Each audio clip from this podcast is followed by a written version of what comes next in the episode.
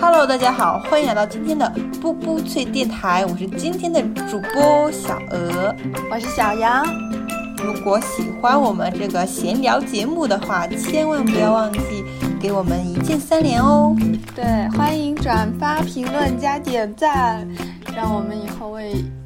奉上更加精彩、优质的节目。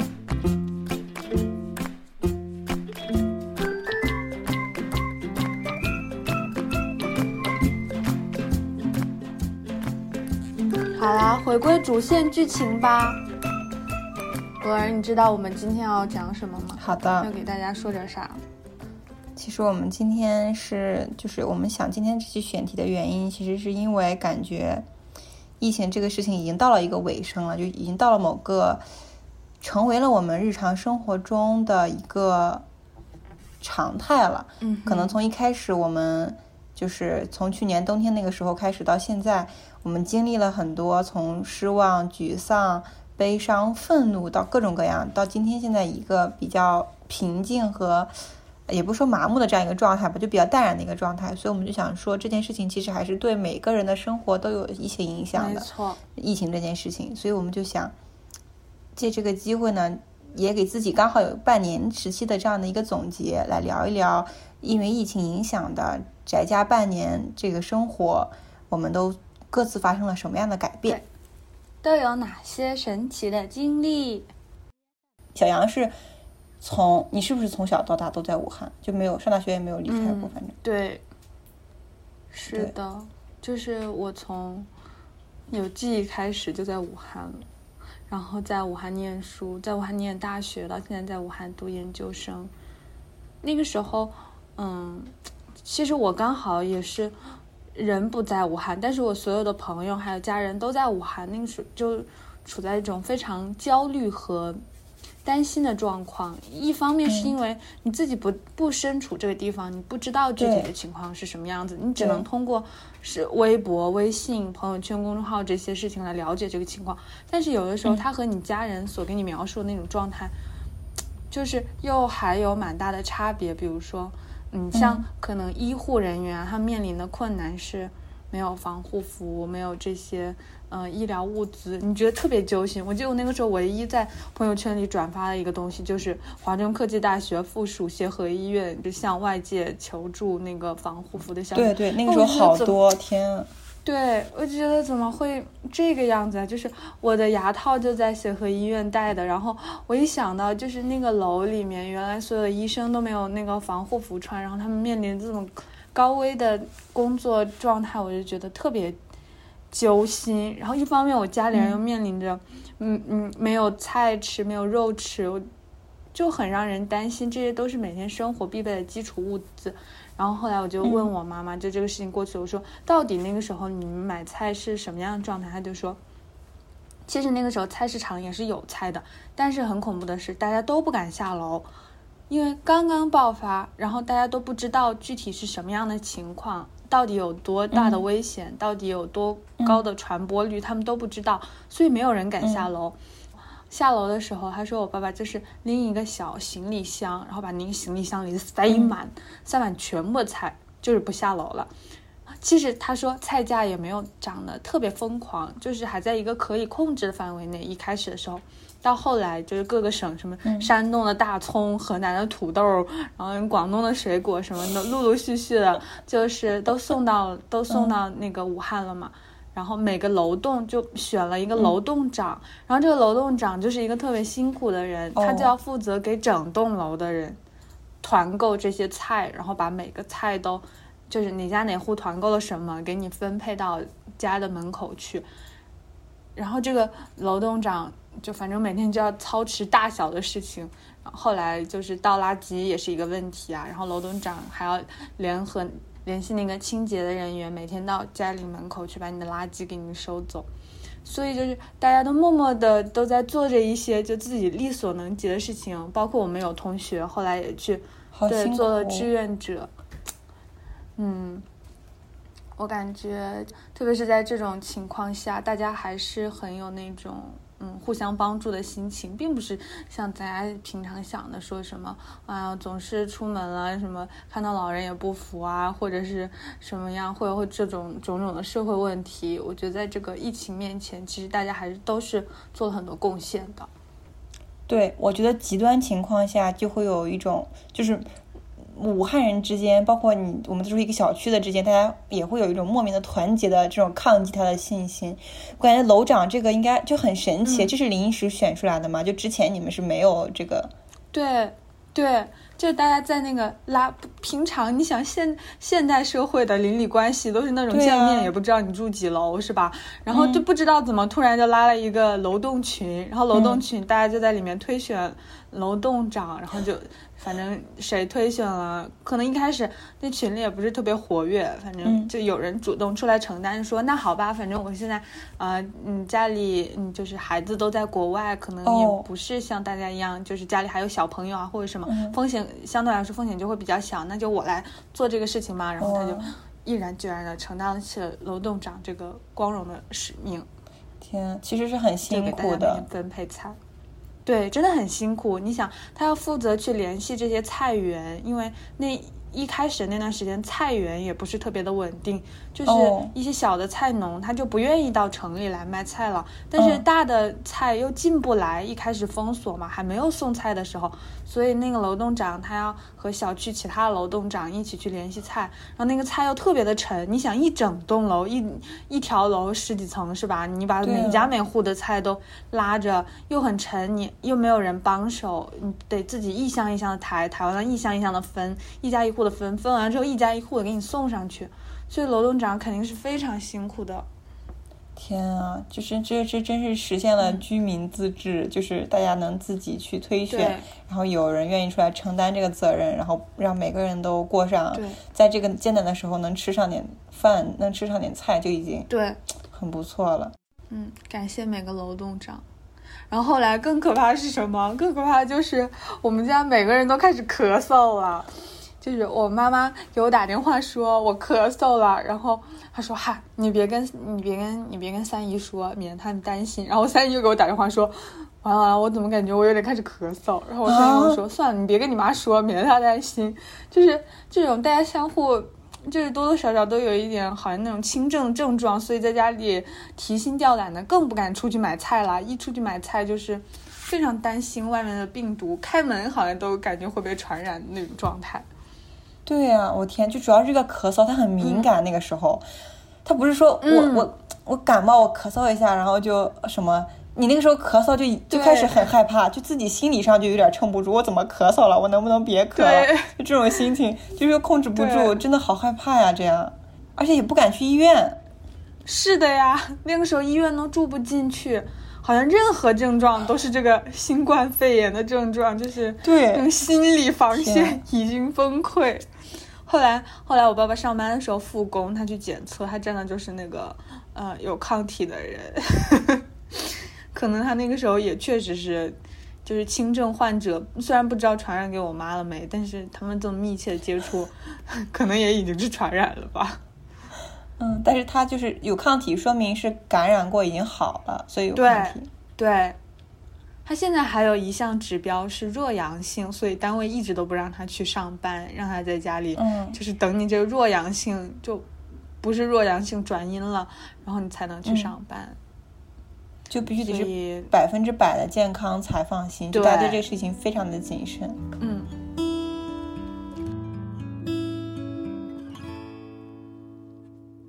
小时候的民居楼，毛的那多冷。外地人为了看大桥，才来到汉阳门。汉阳门的人都可以坐船过汉口。汉阳门的花园。属于我们这些居家的人。冬天腊梅花，夏天石榴花，晴天都是。但是我觉得，其实到了嗯三月份、四月份的时候就已经开始就是控制住了，就差不多。我印象里是是到几月份现在现在是七月份，我印象里到五月份还是六月份的时候就已经全部就好像没有新增了。到三月份的时候就开始那个增长的速度变得非常的慢，就最严重的时候是过完年那一会儿，就我们刚刚说楼长送菜那一会儿，再往后其实就慢慢的，其实也就慢慢的好转了。没错，对，然后后来就逐步清零嘛。对，然后最严重的时候，我们家这边的防疫政策就是，呃，不允许串门儿，然后不允许请客吃饭，然后不允许有人员流动，然后就是今年我觉得受影响最严重的其实就是服务业，就是过年的时候，一般大家不都会出去订个馆子呀，或者是。什么下个下个馆子一起吃饭，啊全家团圆饭，然后有买新衣服呀、逛商场呀，然后这些是啊，是啊。我觉得今年这个行业受疫情影响非常非常严重，就是就赔的，我觉得赔的什么底裤都没有，就是这种情况。因为你肯定过年之前想着是，就是狠狠的在这个时候该赚钱的赚钱，就是服务业该这个对上该该到了这个旺季的时候，结果一下子就进入了直接进入了这种最冰冷的低谷。但我觉得还有一个行业就是非常受影响，就是医生。没错，真的，医生就是抗疫前线白衣天使。对。小鹅的妈妈也是医生啊。对我妈妈是医生，但我妈妈现在就是她现在负责的工作是在基层的医疗保健这一块，就是当时她的工作平时是没有那么沉重的，就可能就是给呃孕产妇做登记呀、给这个呃包括去村里有可能有一些扶贫啊，去照顾这些老弱病残幼，给他们做定期体检、或者这些登记信息这些，就不会说那么沉重的一个工作。然后，但是到了疫情的时候呢，就是所有的医生都要到我们就最严重的时候，都要到我们县域那个边境去封锁边境和控制车车辆人流，就是不允许严严严重的时候是不允许有任何人经过出入的。所以说那个时候我妈也被调过去去做这去跟其他交交通局，还有一个是什么？嗯忘了，还有个另外一个部门哦，可能是公安局一起去控制这个事情。然后我印象很深的就是县域的边境是离家非常远的，因为它又不在中中心的位置，它肯定是在最边缘的地方，所以冬天特别冷，然后天亮的又很晚，所以就大概我觉得六点钟、七点钟就天还没有亮就已经走了，然后一待就是待一整天，嗯天啊，对，是很辛苦的，就是医生辛苦，高强度。对，一整天，而且你只有一套防护服，就是因为基层的医疗资源比跟一线比，相比来说，就是因为基层，所以它不太受，不太不太受资源倾斜，有困难的地方肯定都往困难的地方去运输物资，那基层可能就是。呃，我妈这边的情况，就我们小小地方的情况，可能就是一个医生可能一个星期或者半个月只有一套防护服，那你可能就要一直穿。那你唯一的方法就是你又你你又不能不穿嘛，你得保护自己，所以你唯一的方法就是穿一天，然后嗯洗一洗，用紫外线消毒一下，然后再这个就紫外线消毒之后再接着穿，就这样熬过半个月，对，嗯就只有这样去坚持着控制这个情况。然后，其实我个人之前，我觉得大家对医生的印象都是从就是如果你家里没有亲戚或者没有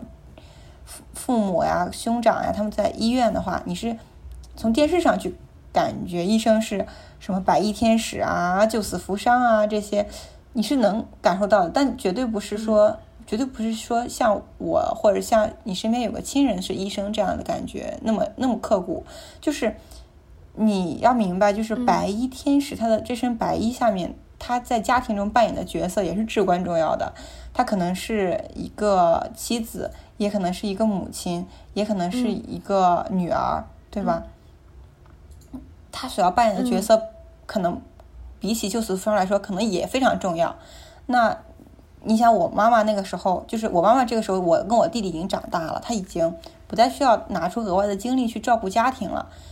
但是她每天回到家里，就是上完班之后回到家里躺在床上的时候，还是说就是有点累到虚脱的那种感觉，就是必须要躺着，然后睡一下或者休息很长时间才能缓过来去吃晚饭。那段时间就是这样过来的，很早起床，很晚回家，然后很长休息才能起来吃点东西，这样就其实是非常非常辛苦的。所以我太太辛苦了。对，所以我就我们就不用再去想说那些家里可能还有小 baby 的，或者是还有年年迈的长辈需要照顾的这些医生，在这个疫情过程中，我觉得是承担了很多我们无法想象的压力，或者是付出了我们无法想象的一些一些爱吧。我觉得是这样的，鼓掌。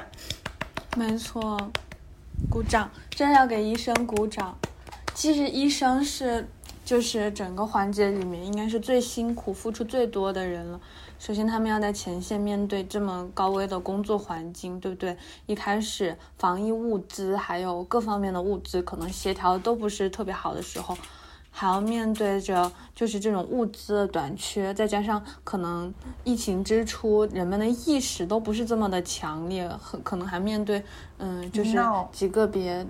嗯，对医闹或者说这样的现象，所以医生真的是太伟大了，真的很辛苦，简直就是用自己的生命在保卫所有人的生命，太了不起了，点赞鼓掌。我还要不要？我还要不要讲一下那个小媳妇的故事？小媳妇是什么故事？讲给大家听听。就是顺道跟大家讲一下吧。反正提到了我妈妈在那个就是在边境线那边去做这个去做这个疫情工作的时候吧。因为当时最严重的时候是不允许有任何人出入的，就不管你是邻县的还是外省的，不管你从哪里来的，你不允许你进入这个地方。你一旦进入了，你就要在我们这边隔离十四天。证明你健康安全，你才能回到你原来的地方，就是这样。然后当时呢，是有一个小媳妇，就是我妈妈当时跟我描述，就是说是一个看起来很年轻，刚结婚没多久的一个女人，然后过来说自己的母亲在这边，就是娘娘家在我们这边，然后妈妈呢到她妈妈到了母亲到了年纪大的时候要就是病重，然后可能到了垂危的时候想要过去看一眼啊，对，当时的纪律是不允许的，然后。他不管，他当时不管怎么描述，纪律是不允许你去的。那他就相当于从你们村嫁到了别人的村，现在要回到你们村来。对他回娘家，对我们这边就是他的娘家，是这样的。哦，哦，明白了。嗯，然后，那那不允许去，不允许去，就跟他把这个规矩讲明白嘛，就是你去也行，但是你需要在这边隔离十四天，你不能回家。你不能回到你自己的就丈夫这边，你必须要完成隔离。但是他那边可能是有孩子，或者是那边家庭也需要他照顾，所以他没有办法说，嗯，就这样把那边扔下，然后就在这边过十四天，什么都不管不顾。他可能还要回去商量，还要什么的。但是你知道，就是这个病重危急的时刻，他是不等人的，所以他也特别心焦。是，所以他当他当时就在所有的工作人员面前就就哭了嘛，就说。就自己心情实在是压抑不住，就承受不住这样的，又又着急，但是又没有办法，这样他又要返回去，去跟自己的就是去拿去自己的村里，可能去拿证明或者什么的，就还要走一些一系列的手续。嗯，反正最后的结局就是他哭着走了，但最后不知道他有最后有没有就是拿到证明再过来，然后再满十四天再回去之后的事情我们就不知道了。只是我妈妈后来回来跟我说这个事情的时候，她觉得很唏嘘，就感觉。嗯，就感觉虽然感疫情这个事情没有在电视上播报，我们身边也没有，我们十八线的小县城也没有人得这个病，就好像是一个远在天边的事情一样。但实际上，每一条规定或者是这些要求，真实的就限制住了一个想要回家去探望母亲的普通人，就让他没有办法轻易的去跨过这个边境，也有可能会错失一个见到母亲临终一面的这样的机会。就还是挺让人觉得难过的。没错，对，而且就像你刚刚说的，就是一个人他可能又是医生，又是妻子，又是妈妈，又是女儿，然后他作为妈妈的身份在隔壁村儿，但是作为女儿的身份又在你们村儿，这这这，如果要想两全，你就必须得跨过这个边境线，但是这上面又充满了太多的困难和障碍，政策是，证明是。就是，这但是这虽然都是很没有办法的事情，但是当这些都没有办法两全的时候，你就觉得，哎，真的很唏嘘啊！像你说的，嗯嗯，希望希望他最后有一个好，对，有一个好的解解解决的事情，只是我们没有看到。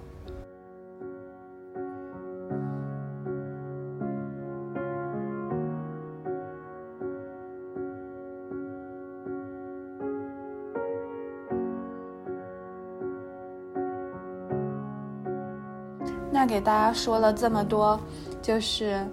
嗯，疫情期间我们努力抗疫的事情，再给大家说一个特别让人疫情期间发生的幸福快乐的事情。好呀。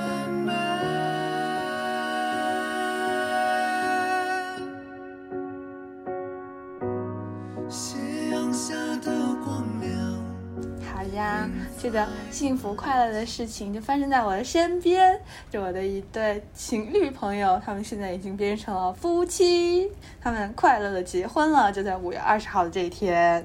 我看到你发的照片了，你感觉你笑的特别快乐，就感觉你好像是你结婚一样。那个时候你为什么那么开心啊？那个时候 你真是真的非常快乐，我感觉你。就是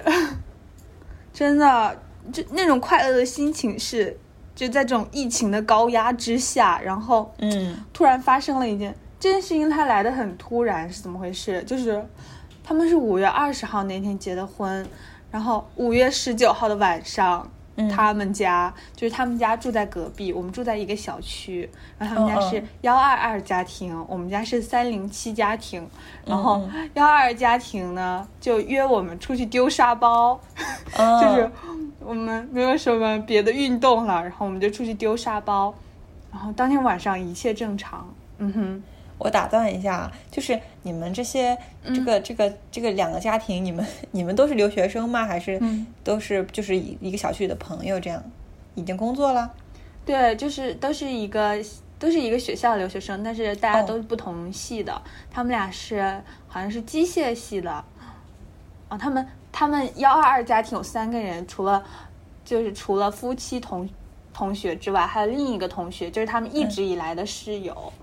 他们三个人一直就就做室友，因为留学生出来了之后，首先就面临那个小额上期说的那个找房的问题，然后他们就是一直嗯。是从上学以来到现在都是很好的室友，所以幺二家庭是三个人，然后我们家庭就是四个人，因为我们家庭有三间房子，我们一共四个人。好，然后我们我们就两家庭总动员就出去丢沙包，丢沙包期间一切都非常的正常，就是没有透露任何要结婚的讯息，你知道吗？大家就是像小傻子、小学鸡丢沙包一样，很快乐的度过了一个 运动的夜晚，然后然后各回各家，各找各妈了。结果第二天突然。我们这个家庭群里就公布了一则消息，就有他们的室友公布，今天下午五点，大家穿好西装，我们楼下见。然后就这天就很敏感了，因为这天就是五月二十号，我们就揣测发生了什么。我打断一下，是他的是是两个夫妻之外的那个室友公布的这个消息，就说让你们，对就还不是他们夫妇两个中的任何一个。对，没错。哦，那这就很微妙了呀，就很难猜了呀。那你一个电灯泡，他能他能公布什么呢？是呀穿好西装。那就完全就不知道发生了什么，就是，然后。呀，然后没有办法呀，我们我们三零七家庭所有男生就开始捯饬自己的西装，然后结果我冬天去的，他们结婚的时候都五月了，我也没个什么正经的衣服，就随便就薅了一件衬衫，然后就穿上了，还穿了一条破洞的牛仔裤，那牛仔裤上大窟窿小眼儿的，现在想想，嗨，也真是。好，然后我们就下楼，下楼才发现，就是呃幺二家庭的老公和老婆已经换上了美美的衣服，然后我们才哦明白去结婚了。然后我就开始了，我然后我们就就嗯特别兴奋啊，因为万万就是没有想到，就疫情期间，就嗯美国那个时候正面临就是特别严重的增长，然后他们两个就去结婚了。结果我们因为开了两辆车，下车的时候我才问到小姐姐，我说怎么会突然想着今天就这样就把婚结了，什么都没有是吧？这戒指买了吗？就是她就告诉我，她说裙子都是上午才买的。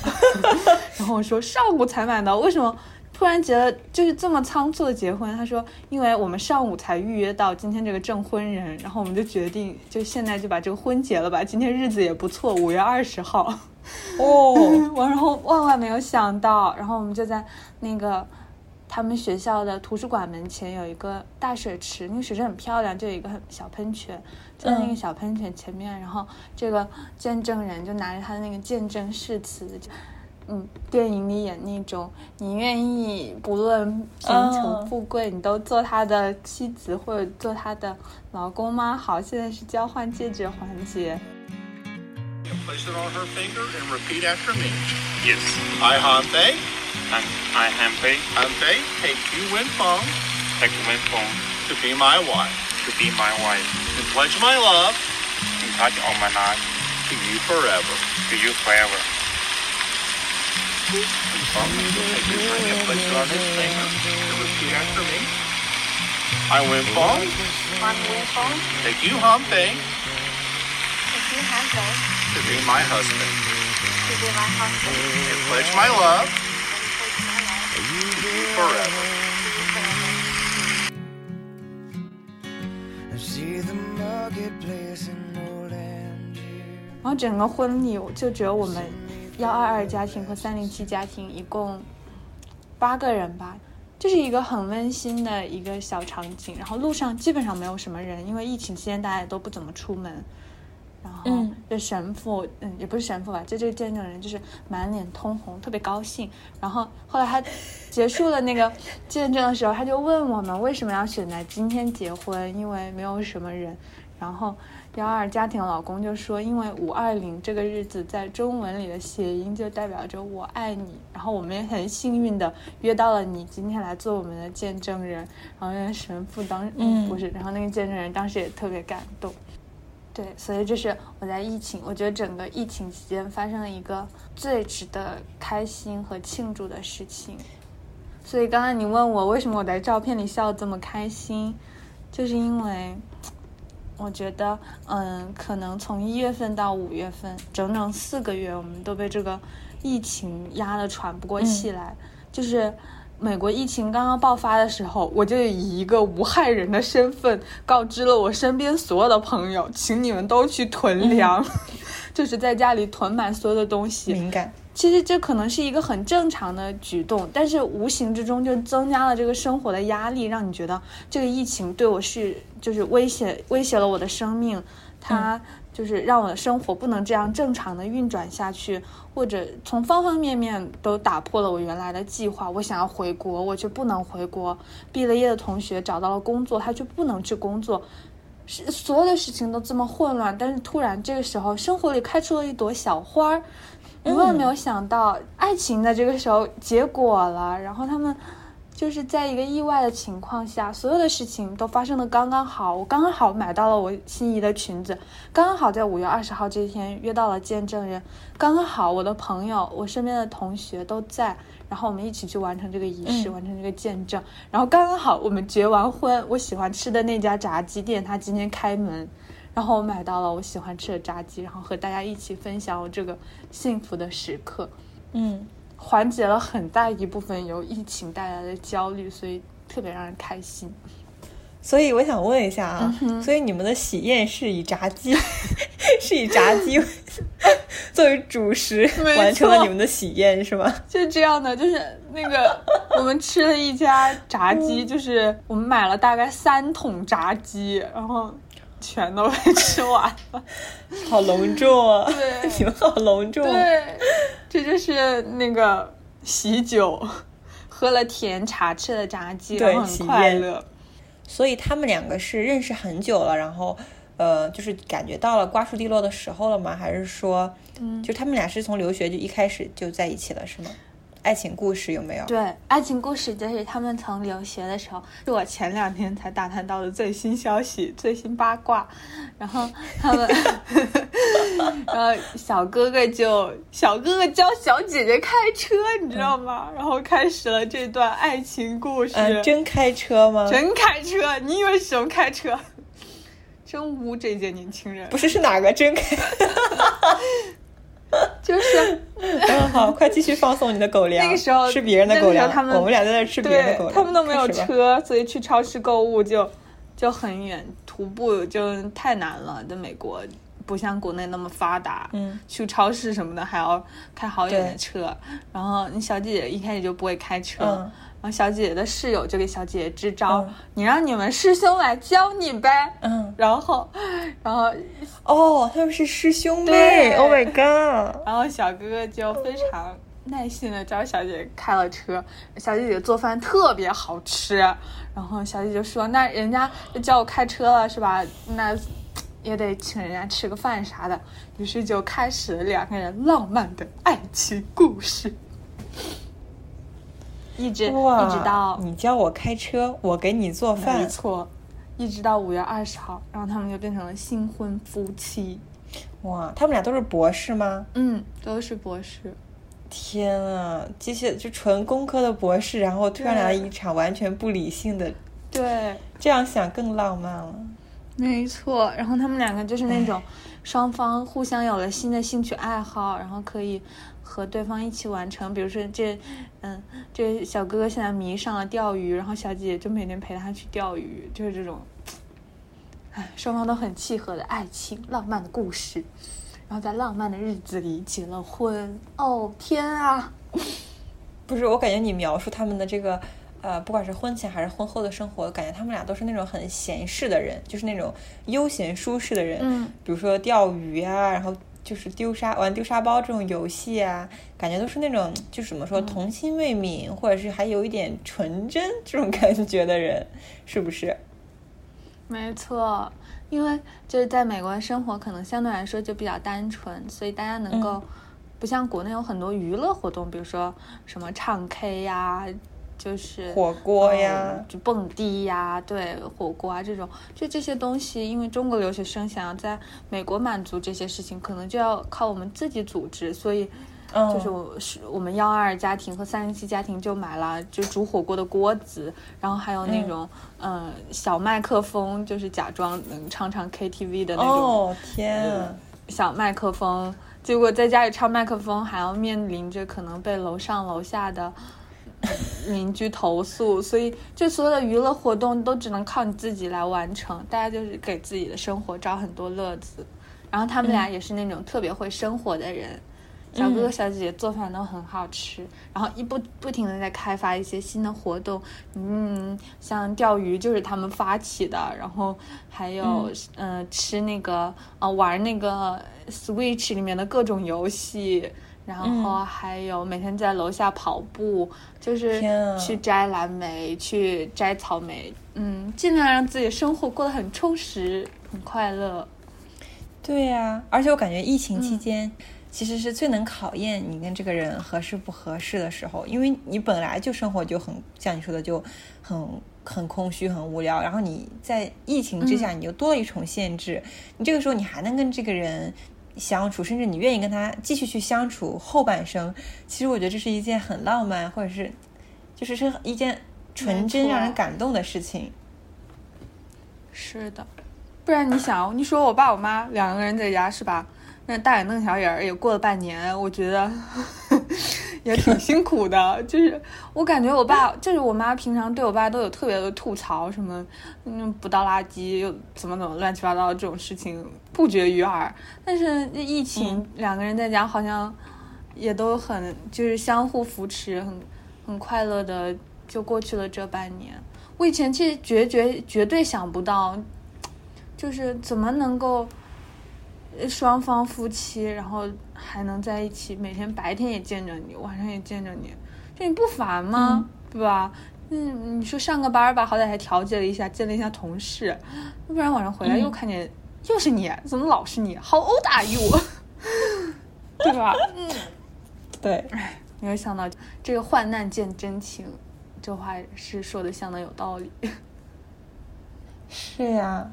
我主要是感觉结婚这件事情真的很神奇，就是，嗯，你选择在这样一个时候结婚，其实是一件怎么说呢？可能是是酝酿了很久，突然间水到渠成的事情，我感觉是这样，嗯，是不是？对。哎，祝福我们的幺二二夫夫妻长长久久，真的是很美好的一段故事。疫情之下的冲动，是啊，你说以后生孩子想起来啊，那我们是二零二零年五月二十号结的婚，你知道二零二零年是哪一年吗？然 后这个故事就开始了，是一段很传奇的回忆。虽然没有那种什么海边落日烟花，或者是什么钻戒、玫瑰、嗯西餐、烛光什么什么的，就，但是我觉得就是，呃，有这样纯真的感情，其实呃，就是吃炸鸡喝啤酒也会觉得很快乐。就是你愿意在这样的时刻为我许下这样的承诺，我就能够在某个方面印证你对我的这份感情是超越了生命或者超越了很多东西的。嗯，希望杨二二夫妇长长 Watch 久 the 久。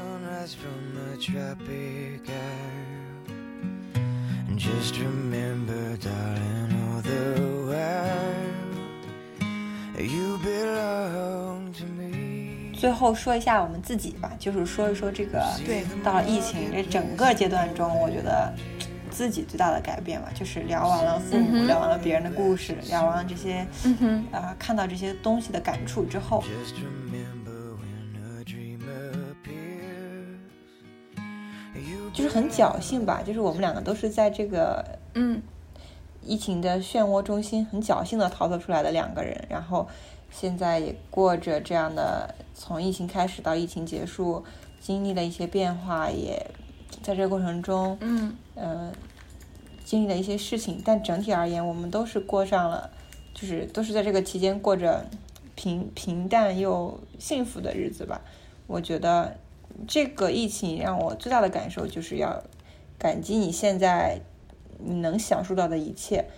不管是空气、阳光，还是亲情、爱情、友情，因为你永远不知道，就是永远不知道在另外一个平行时空里，那个感染了病毒的你，嗯，以及你身边的家人或者朋友，他们会经历什么。你为了那些，嗯，幸运的你没有发生的、没有经历的痛苦，为了那些曾经经历过这些痛苦的人，你都应该更加珍惜自己的生命，然后快乐的活下去。虽然这个话很空，也很没有意义，也并不能指导我找到一份工作，或者是帮助我升职加薪，但是我觉得这个可能就是快乐本身就是一件没有那么多呃密码公式能计算出来的东西。对，没错，说得太好了。而且你说我们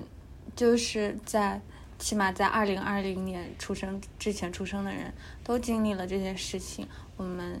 这些对于我们这些大孩子来说，你觉得生命里还有什么是重要的呢？就是，嗯，整容很重要，变漂亮很重要，健身很重要，其实都很重要，好像，但是在生命面前，好像这些事情又都没有那么重要，所以，嗯，多关爱自己的爸爸妈妈，关爱自己的好朋友，嗯对不对？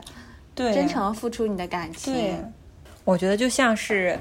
就像是老天爷给这个快节奏的快节奏发展的世界给按了一个小小的暂停。可能这个暂停是对我们来说是对，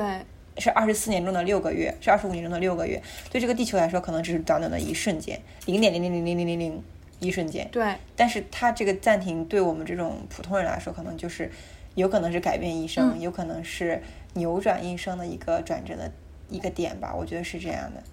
对，希望这个疫情能够给大家带来更多的思考。嗯，从别人的从别人的经历你给了你思考也好，或者你自己在这段时间在家里对自己的反省，然后促使自己有一些思考也好，就是希望它能够给你带来一些不一样的地方，让这种嗯、呃在家的嗯。这么、其实照道理来说，这也是一个很难得的经历了六个月的在家时间，你对自己的一些反思，然后让它能够成为促进你进步的一个动力，或者说你能够看到这个世界上更多面、更多元的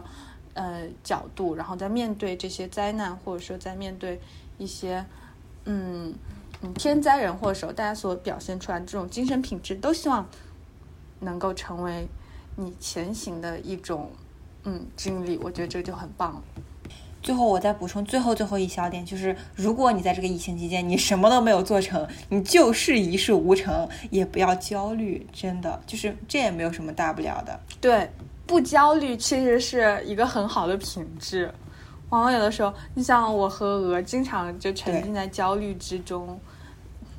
但 生活又能怎么样呢？对，是的，你就你就观察你自己，对吧？你就就当你是上帝，然后你观察一下，你就跟自己独处，你自己跟自己独处的六个月，你到底是个什么样的人？这不是很有意思吗？你光天天猜这个想什么，那个想什么，别人怎么评价你，你观察观察你自己，你哪怕你就一事无成，你就知道我，你就可以分析我这六个月我为什么一事无成？我这个人到底在什么样的情况下，我才会努力 push 一下自己？我需要什么样的力量来约束一下我自己？你只要发现了这个，你不就解锁你人生的成功密码了吗？我觉得是这是这么回事儿，太对了。嗯嗯，是这样的，反正不要焦虑，这是这也是很重要的一课。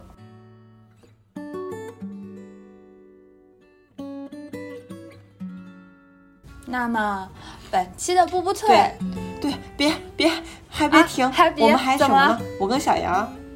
我们我跟小杨也是在这个期间创立了波波碎电台啊，这也是疫情期间对我们两个最大收获，对不对？很大的改变。没错。你看，是呀，也都是闲的，就是闲的挠头的时候，突然就说，哎，要不搞个电台试试看？对然后，当然我们现在也没有很高的播放量，也没有很多粉丝，也没有很多留言，说的就是你现在听节目的你，快点去给我留言。还有不信箱，赶紧但是我投们很稿。快乐，没错，对，真的嗯，大家可能不知道，我跟小杨现在录电台是很费劲的，我们要跨越戴着蓝牙耳机，然后拿着手机在这儿录音录。对啊，然后录完音之后再拿去里面对音轨，还要去卡掉很多两个人因为网络延迟导致说话打架的部分，其实是很其实很很费劲的。快点去留言，说的就是你，给我转发。必须一键三连。听到这里，对，也希望我们电台给大家带来一点快乐和思考。那么本期的波波退到这里就结束啦，希望你喜欢我们的节目。希望你喜欢今天我们的闲聊。我们今天的节目其实做的跟以前不太一样，就是比较随意的聊了一些东西，也是说到哪儿聊到哪儿了，围绕这个话题。好啦，下面有请我们 DJ 小鹅为大家带来本次的欢送曲目。好，我今天给大家带来的欢送曲目是我最近非常喜欢的一个来自福建福州的，这属于民谣吗？可能属于民谣乐队吧。他们叫报警 Alarm。然后，哎，其实上周在深圳有 Live House，然后没有去。嗯，这首歌的名字叫《穿越银河的约定》。好的，我们就是跨越太平洋的不。对，然后这首歌的话，我看一下啊，这首歌也是在发行在这个疫情期间，然后我我们就以他这个主唱的留言评论作为本期的最后一点点结尾吧。我来念一下啊，好的，这是一首发行在非常时期的单曲，每个人当下都在过着抵抗疫情的生活，告别了城市的喧嚣，告别了朋友的吵闹，只剩下孤零零的路灯和空荡荡的街道。在这个阴霾密布的日子里，希望可以给你们带来一丢丢欢乐和美好。保护好自己和家人，出门戴上口罩。疫情终将过去，期待不久的将来与你们的再一次相遇。二月五日凌晨零四点五十五分。太棒了！哎，往日如梦。二月五日。本期的步步雀就到这里啦，那么请大家欣赏 DJ 小鹅为我们带来的这首歌吧。我们下期再见，拜拜。拜拜。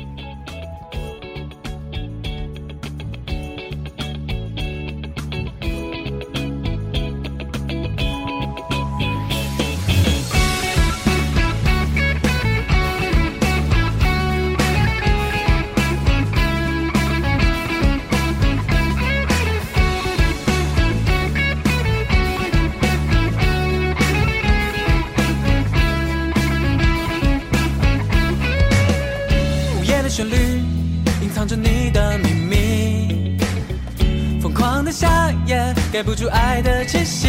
哦，所有的原因都在你我心里，像五彩斑斓梦幻的剧情。昨夜的电影，你是否还熟悉？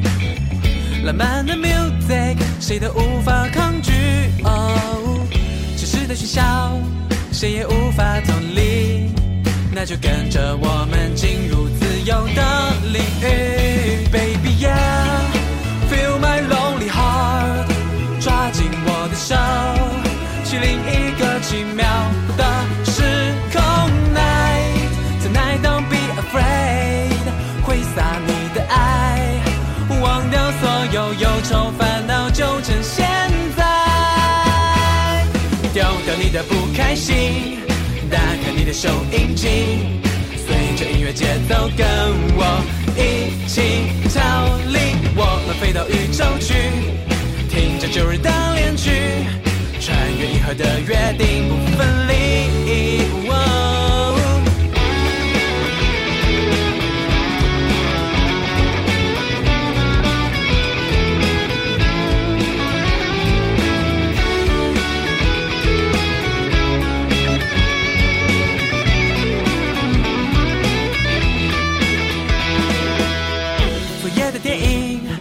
是否还熟悉？浪漫的 music，谁都无法抗拒。哦，城市的喧嚣，谁也无法逃离。那就跟着我们进入自由的领域。Baby yeah，feel my lonely heart，抓紧我的手，去另一个奇妙的时空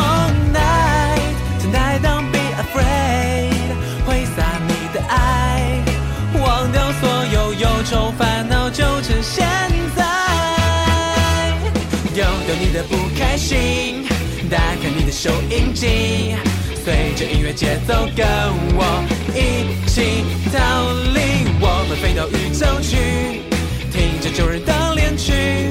穿越银河的约定不分离。耶耶耶。丢掉你的不开心，打开你的收音机，随着音乐节奏跟我一起逃离。我们飞到宇宙去，听着旧日的恋曲，穿越银河的约定不分离。